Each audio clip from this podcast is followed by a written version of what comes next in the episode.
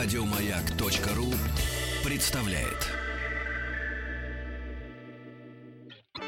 Юрий Алексеевич Гагарин. В 9 часов 7 минут по московскому времени я услышал свист и все нарастающий гул. Почувствовал, как гигантский космический корабль задрожал всем своим корпусом и медленно, очень медленно оторвался от стартового устройства. К 55-летию первого полета человека в космос. Друзья мои, итак, наш проект «Поехали». 12 апреля исполнится 55 лет э, со дня первого полета человека, не просто гражданина Советского Союза, а вообще человека в э, космос.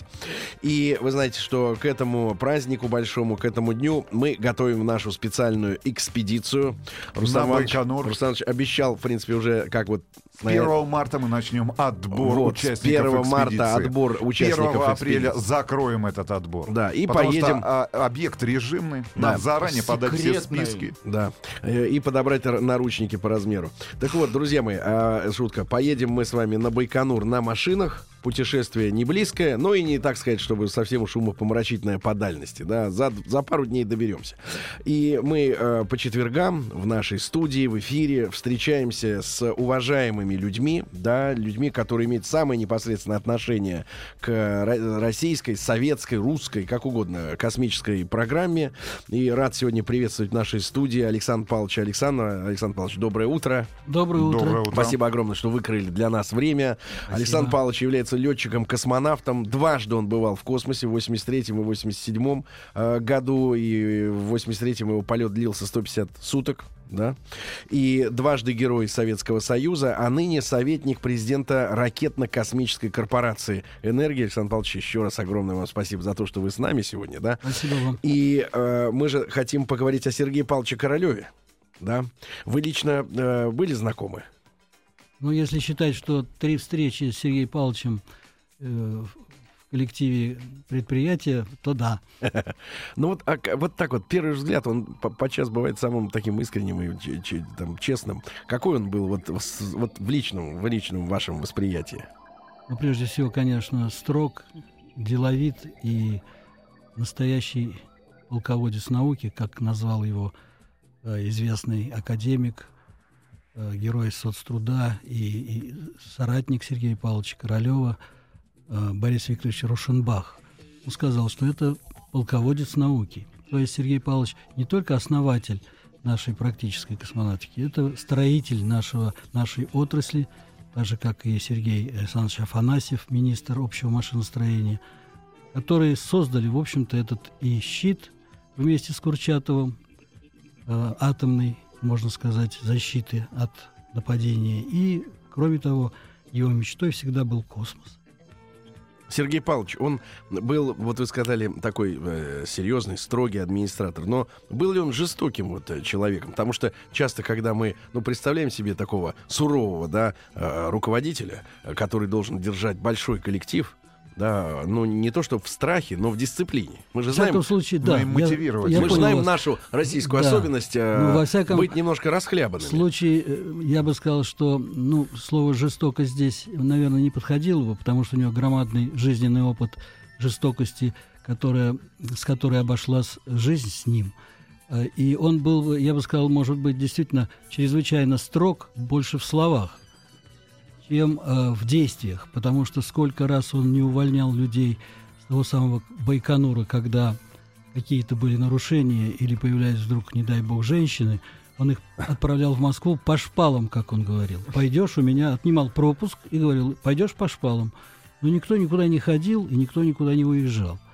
Поэтому и увольнял он также, и выгонял также, но э, никто не помнит, чтобы кто-то ушел. Александр Павлович, а вот вы упомянули женщин, и, ну, вот один из, наверное, фильмов таких самых мощных, и мы его вспоминали уже в эфире не раз, он есть сегодня, ну, скажем так, в, в очень хорошем качестве, там, в HD, называется «Укра- «Укращение огня», да. Про э, Бровицкого, да, это лучший фильм. Двухсерийный Мы фильм. считаем, и да. там, там, там, я не знаю, насколько биография, э, значит, приближена к реальности, киношная, да, да, скажем так. И вот эти все взаимоотношения сложные в личном плане, там, с женой, с сыном и с ассистентками, которые там, значит, соответственно, которым он, естественно, нравился. Но там был действительно такой фрагмент, когда он увидел на стартовом комплексе дамочку в юбке, вот, и, соответственно, начал ее категорически выгонять и говорит, баб, терпеть не могу там э, и так далее, и тому чтобы э, духа ее здесь не было. А в чем вот эти, э, в чем эта история? Мы же знаем, что вот моряки достаточно плохо относятся к товарищам дамочкам, да, на борту. А у Королева почему он вот женщин не подпускал? Ну, каждый руководитель, человек, в конце концов, имеет право иметь свой характер и свое понимание Это чисто его образа. тема. Конечно. И я думаю, что здесь ничего такого страшного нет. Это Но просто... Ну, мы в мужском коллективе можем об этом говорить совершенно Да, открыто. но это обустройство. Но я хочу сказать, что, конечно же, семья Сергея Павловича Королева обсуждала этот фильм. И, естественно, с некоторыми вещами была очень не согласна. Я еще помню маму Сергея Павловича, Марию Николаевну Баланину Королеву, которая также участвовала в этом процессе. И, в общем-то, понятно было, что фильм-то содержал собирательный образ, и понятно, что там чуть-чуть взяли от Глушко, чуть-чуть взяли от Сергея Павловича. И, в общем-то, конечно, э, стержень основной состоял в том, что человек вырос как грандиозная личность, как сильная личность, как э, большой ученый, и как был э, тернист его путь, это нужно было показать. И как вообще вставала, э, вырос, выросла наша вот эта отрасль, о чем я говорил, сама космическая, ну, прежде всего ракетная, потом космическая. И все это там показано с достаточно высокой степенью достоверности. Это очень важно. А характер людей и окраска его поведения, там, ну, какие-то семейные детали, это уже не имеет большого значения. А, Александр Павлович, но э, Кирилл Лавров, да, Кирилл Юрьевич, Да. который блестяще сыграл м, вот в этом фильме, а, он же сам по себе, ну, действительно, настоящий народный артист и э, очень одаренный человек, обаятельный, да, и привлекательный.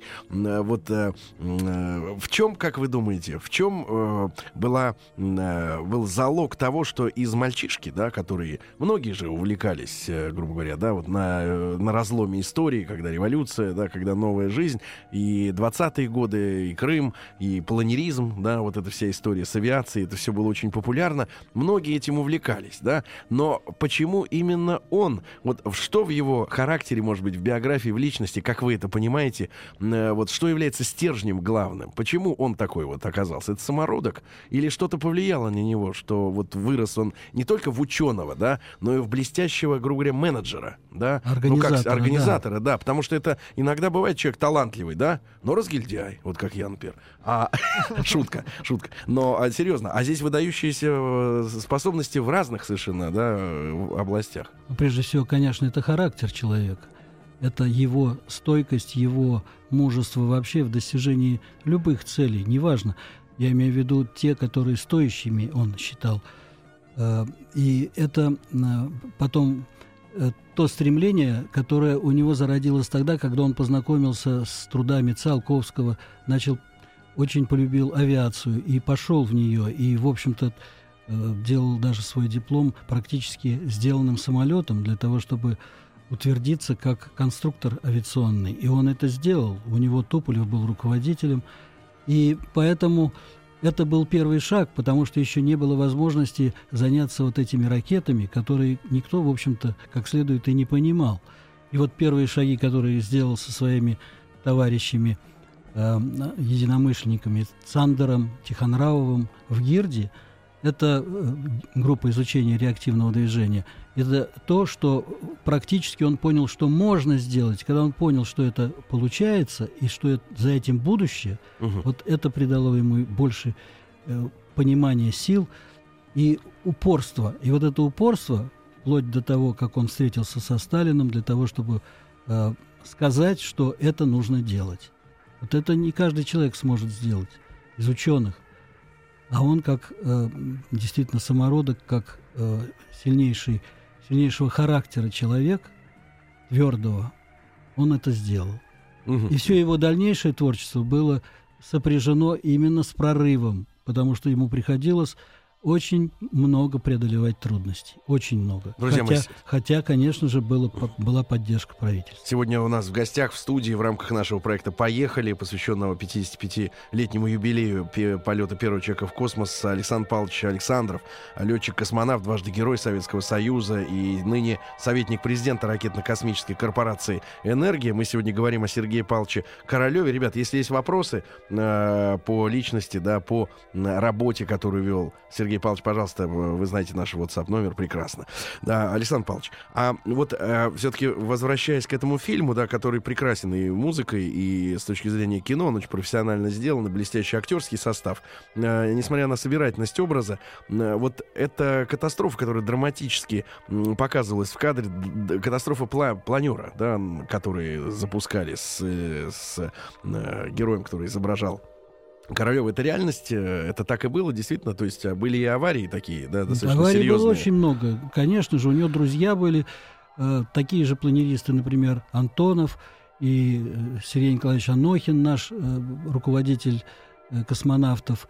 У Сергея Павловича тоже был планеристом. И много потом он своих друзей взял на работу к себе, которые работали долгое время в этой отрасли. И эти случаи случались, эти э, вещи происходили достаточно часто на горе Клементьево. И ведь прилетали со своими конструкциями, и Сергей Павлович там испытал свой планер «Красная Мгм. звезда».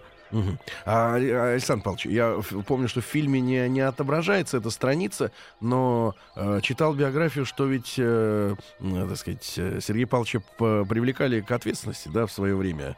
Были, так сказать, в 30-е годы у него. В 1938 году Да, он был э, проблемы. арестован, да, и попал сначала в Бутырку, потом попал э, в пересыльную тюрьму и дальше отправлен на Колыму. А что ему Ему дали вменяли? 10 лет, значит, вот э, лагерей. Хотя вообще статья была расстрельная, потому что когда объединили группу изучения реактивного движения ГИРД и ГДЛ, э, группу ленинградскую, э, группу э, двигателей, которая занималась разработкой э, ракетных двигателей, их объединили и создали институт. Это инициатором этой идеи был Тухачевский маршал и М, и, И эта идея, его и- да, и эта идея была очень правильной, и создали ракетный научно-исследовательский институт, который проработал несколько лет, а потом начали, начались, он с 1934 года начал работать, этот институт, а к 1938 году уже начались аресты. Прежде всего, это был Тухачевский сам, это были и главные инженеры, и Клеменов, и Костиков, и эм, э, те люди, которые руководили э, этим институтом. Как И- ставленники Тухачевского, да, как ставленники Тухачевского, потому что он непосредственное внимание и руководство организовывал по работе этого института. И Сергей Павлович был главным инженером этого института. И, естественно, наветы и и анонимки писались в то время, и его тоже вместе с Глушко, сначала значит, Сергей Павлович, потом Глушко, арестовали за то, что якобы были действия вредительской группы, которая вообще являлась заговорческой. Это был какой-то, значит, э, ну, я бы сказал, группа заговорщиков по э, нанесению ущерба стране. стране материального и Вредители. научного вредителей и э, вели не в ту сторону Науку. рас- э, да, значит, исследования в ракетной технике. Ну, так же, как вот в фильме «17 мгновений весны» Штирлиц помогал увести ядерную программу, ну, тоже да, не, ту- не совершенно туда. верно. Можно было, да, Мучил- оставить это мучил док- Доктора ну, кстати, Рунге. в эти же годы пострадал и бывший руководитель его дипломной работы, тот же Туполев, который Туполев тоже который был тоже арестован, А Да. что спасло его от вот э, применения высшей меры по этой статье? Того же Туполева Случайно, случайность или кто-то ему помогал? Ну, э, здесь я точно не могу сказать, но думаю, что все-таки были э, мысли о том, что больших доказательств не было. мгм. Потому что те испытания, которые они проводили, взрывы, которые случались при испытаниях этой техники, они были, э, ну, как бы закономерны, потому что это новое дело. Но в то же время так вот э, очевидно показать, что вот он украл там чертежи и передал их в- за Немцам. рубеж, как это, кстати, предъявляли Туполеву, что он передал чертежи э, в Германию Мгм. наших самолетов. Этого не было, поэтому доказать особенно нечего было, и, видимо, ему смягчили эту вещь до 10 лет. Друзья мои, мы продолжим наш э, интересный разговор после новостей, новостей спорта. Александр Павлович Александров, летчик-космонавт, дважды герой Советского Союза у нас сегодня в гостях. Мы сегодня вспоминаем Сергея Павловича Королева. Ну и вы не забывайте, что с 1 марта начнется отбор в нашу экспедицию, которая отправится на Байконур. Юрий Алексеевич Гагарин. Было трудно пошевелить рукой. Я знал, что это состояние продлится недолго, пока корабль наберет необходимую скорость и выйдет на орбиту вокруг Земли. К 55-летию первого полета человека в космос. Друзья мои, итак, сегодня у нас э, очередной выпуск нашего проекта «Поехали», посвященного 55-й годовщине полета э, Юрия Алексеевича Гагарина в космос, э, первого полета человека в космос. И сегодня у нас в студии Александр Павлович Александров, э, летчик-космонавт, дважды Герой Советского Союза и советник президента РКК «Энергия». Вы все знаете это эти сочетания букв ра- ра- ракетно-космическая корпорация. Мы сегодня вспоминаем Сергея Павловича Королева, конечно, гения. И мы перед новостями остановились на его заключении да, в лагеря. Его отправили э, отбывать наказание, так называемое, за то, что, видимо, он, скорее всего, не, естественно, не совершал. Но, тем не менее, время было такое ужасное. Александр Павлович, ну вот один житейский такой вопрос. Почему он не сломался там, когда был? Или какие-то были тепличные условия там Ну созданные для э, инженера? Условия, условия были самые тяжелейшие. Он получил мощные травмы лица, когда его допрашивали еще в Москве.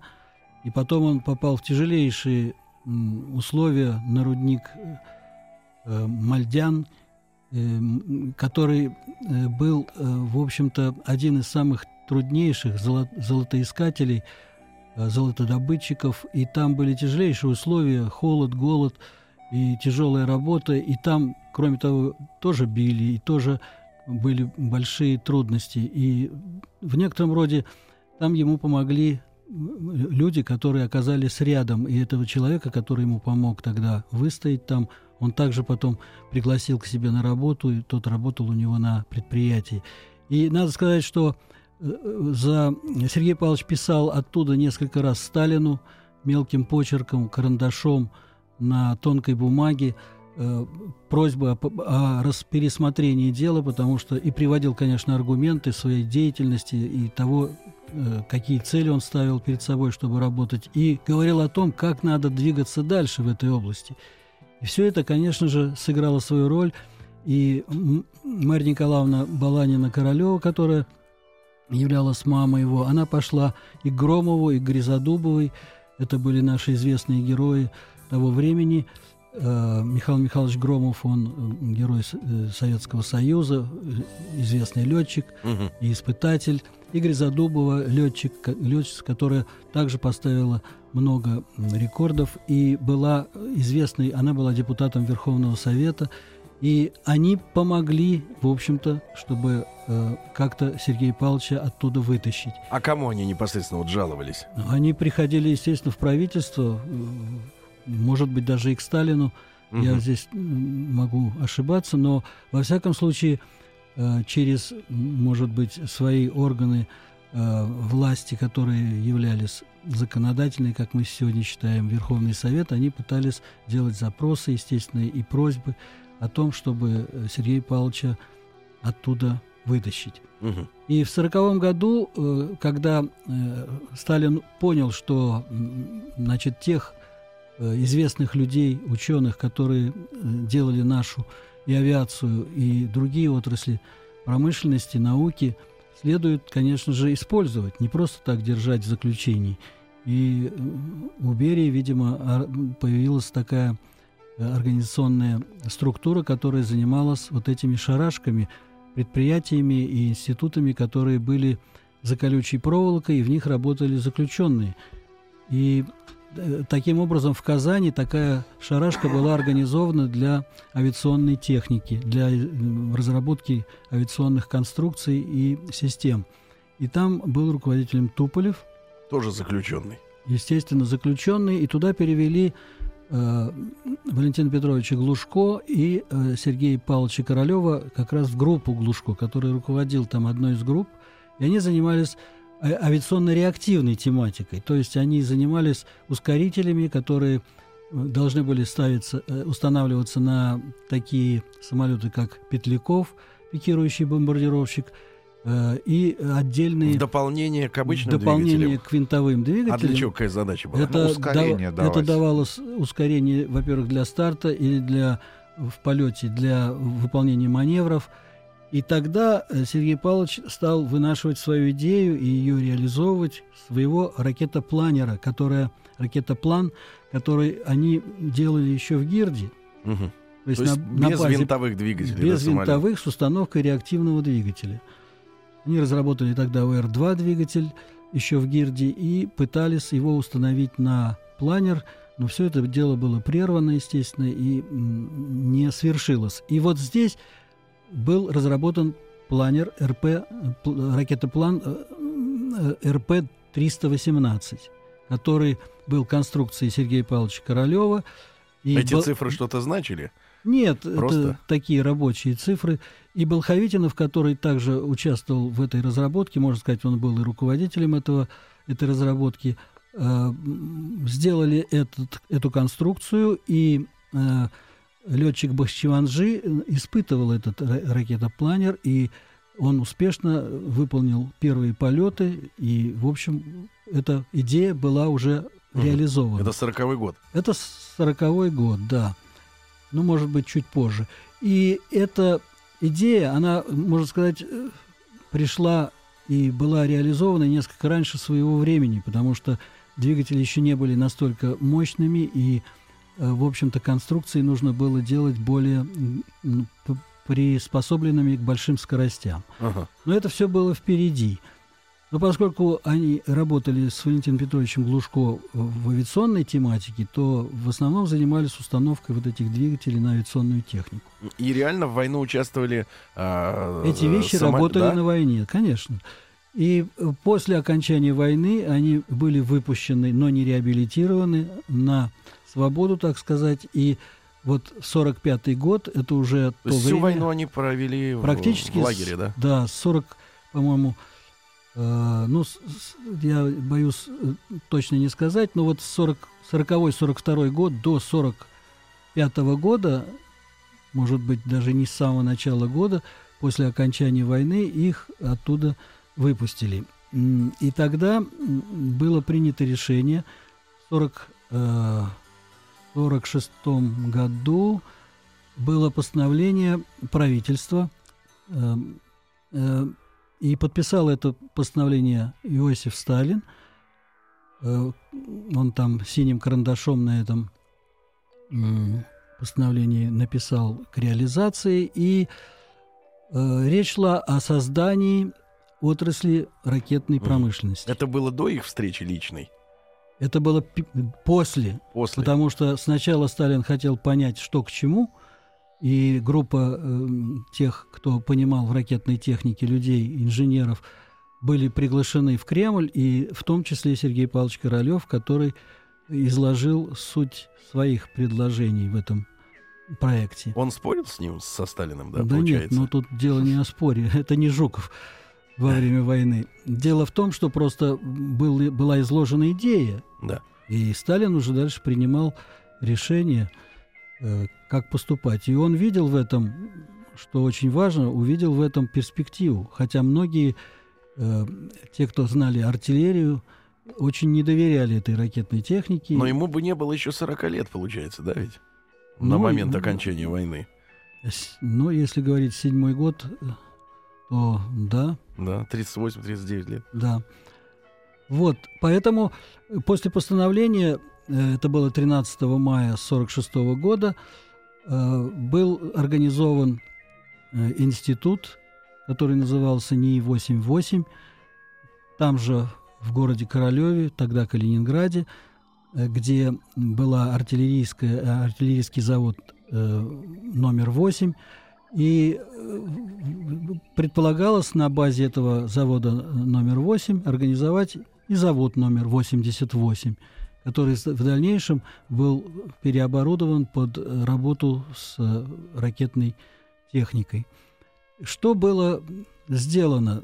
В первую очередь большая группа специалистов-авиационщиков и ракетчиков всех направлений и воздушных э, артиллерийских э, установок, которые зенитными э, артиллерией занимались, и наземной артиллерии, и те, кто хоть как-то имел отношение к авиации, к реактивной и будущим проектам, были направлены в Германию для ознакомления с их техникой, которая была в то на, время... Терри... на нашей территории, да? на вот... территории Германии. Нет, на Не, я ну, в виду, восточном где секторе, фронт, естественно. Да, да, да.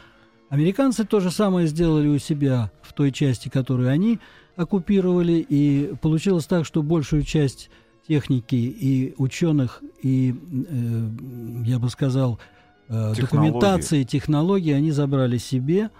У нас остались только те части, которые были вот в районе Блейхероды. Это подземный завод, где собирали ракеты Фау-2, Фау-1 и э, полигон на косе Балтийского моря, где проводились испытания. Что-то нам удалось тоже найти. Были эти вещи вывезены э, в Советский Союз, А естественно. ученые вот... э, И ученые тоже были приглашены, причем сделана была такая большая им поблажка, их брали с семьями, чуть ли не с коровами. Даже коров везли оттуда в Советский Союз в поездах для того, чтобы им обустроить здесь жизнь. И они, э, до- достаточно большое количество э, немцев поехали.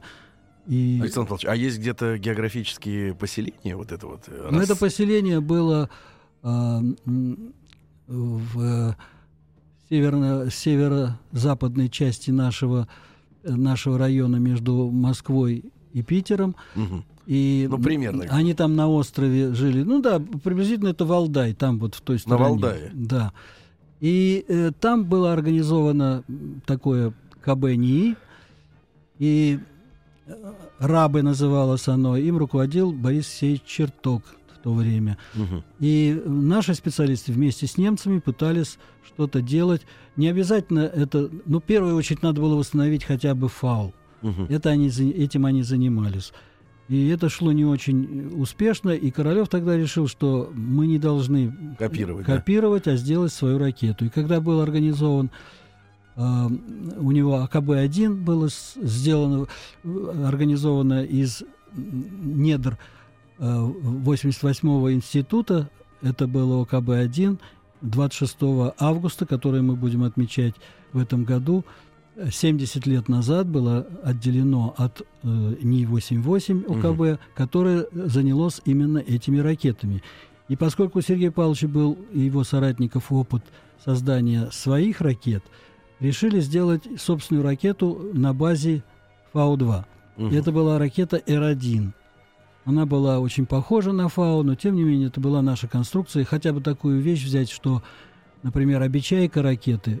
Это что такое? Была обечайка, это вот, ну, банку возьмете консервную, Да. вот за что вы держите банку, это обечайка. Бока.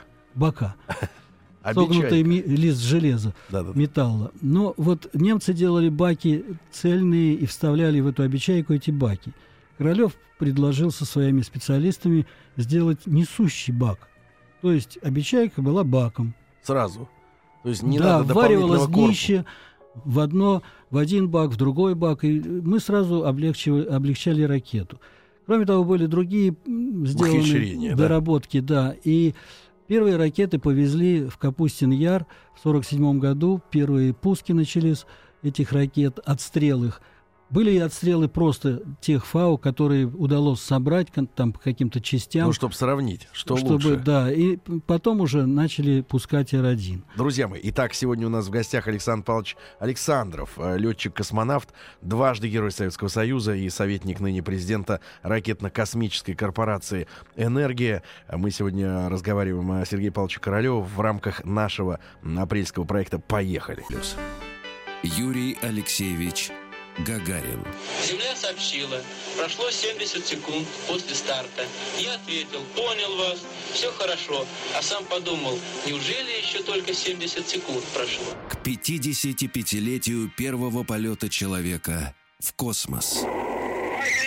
Итак, друзья мои, э, с Александром Павловичем Александровым, летчиком-космонавтом, дважды Героем Советского Союза, мы сегодня говорим о нашей космической программе. Но вы поняли уже, да, что тема настолько обширная, большая, да, конечно, она ни в какой час не влезет. Может быть, только разве что в космический час.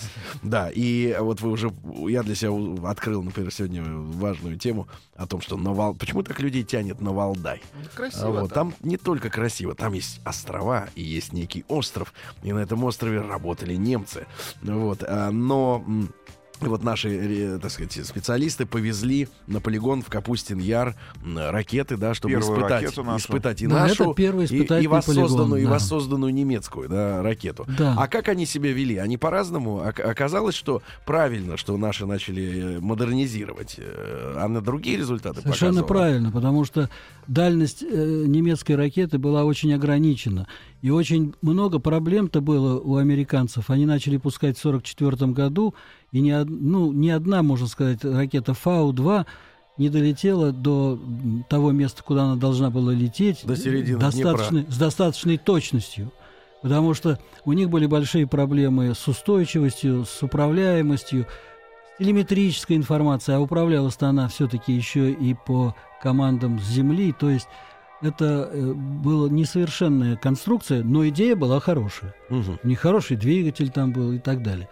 Так вот, э, Сергей Павлович э, сразу определил, ну, э, можно сказать, перечень задач, которые необходимо решить в первые годы, первый год для освоения новой конструкции, и это все вышло и получилось. В 1948 году уже хороший отстрел, там был 20 штук этих ракет Р-1, и тут же начали разрабатывать Р-2, потому что 300 километров – это не дальность, и 600 километров – это уже что-то, но тоже мало. И поэтому э, работы шли очень энергично, и сразу за Р-2 э, пошла ракета «Пятерка», которая стала потом э, нашим, можно сказать, символом ракетно- ракетных войск А в чем стратегического назначения. ее от вот первых двух? Принципиальное. Она была тоже... от- Отличие в том, что она была мощнее, объемнее, ну, выше по высоте, она была в полтора раза выше, чем Р-2. Это вот в реальных метрах сколько вот ее высота? Ну, чтобы мы Ну, представили. это Примерно. э, 25 метров, 25. да. Так, это де- Серьезно. делим, давайте быстро делим. 8 этажей. Девятиэтажный дом. дом. Это такая ракетища. Такая, да, такой карандаш стоит на стартовом столе и пускается, например, из какого-нибудь э, дремучего леса. Ага. И летела А она- диаметр у нее Диаметр у нее, ну, 2 метра. 2 метра. И высотой здесь девятиэтажный дом. Да. Господи Иисусе.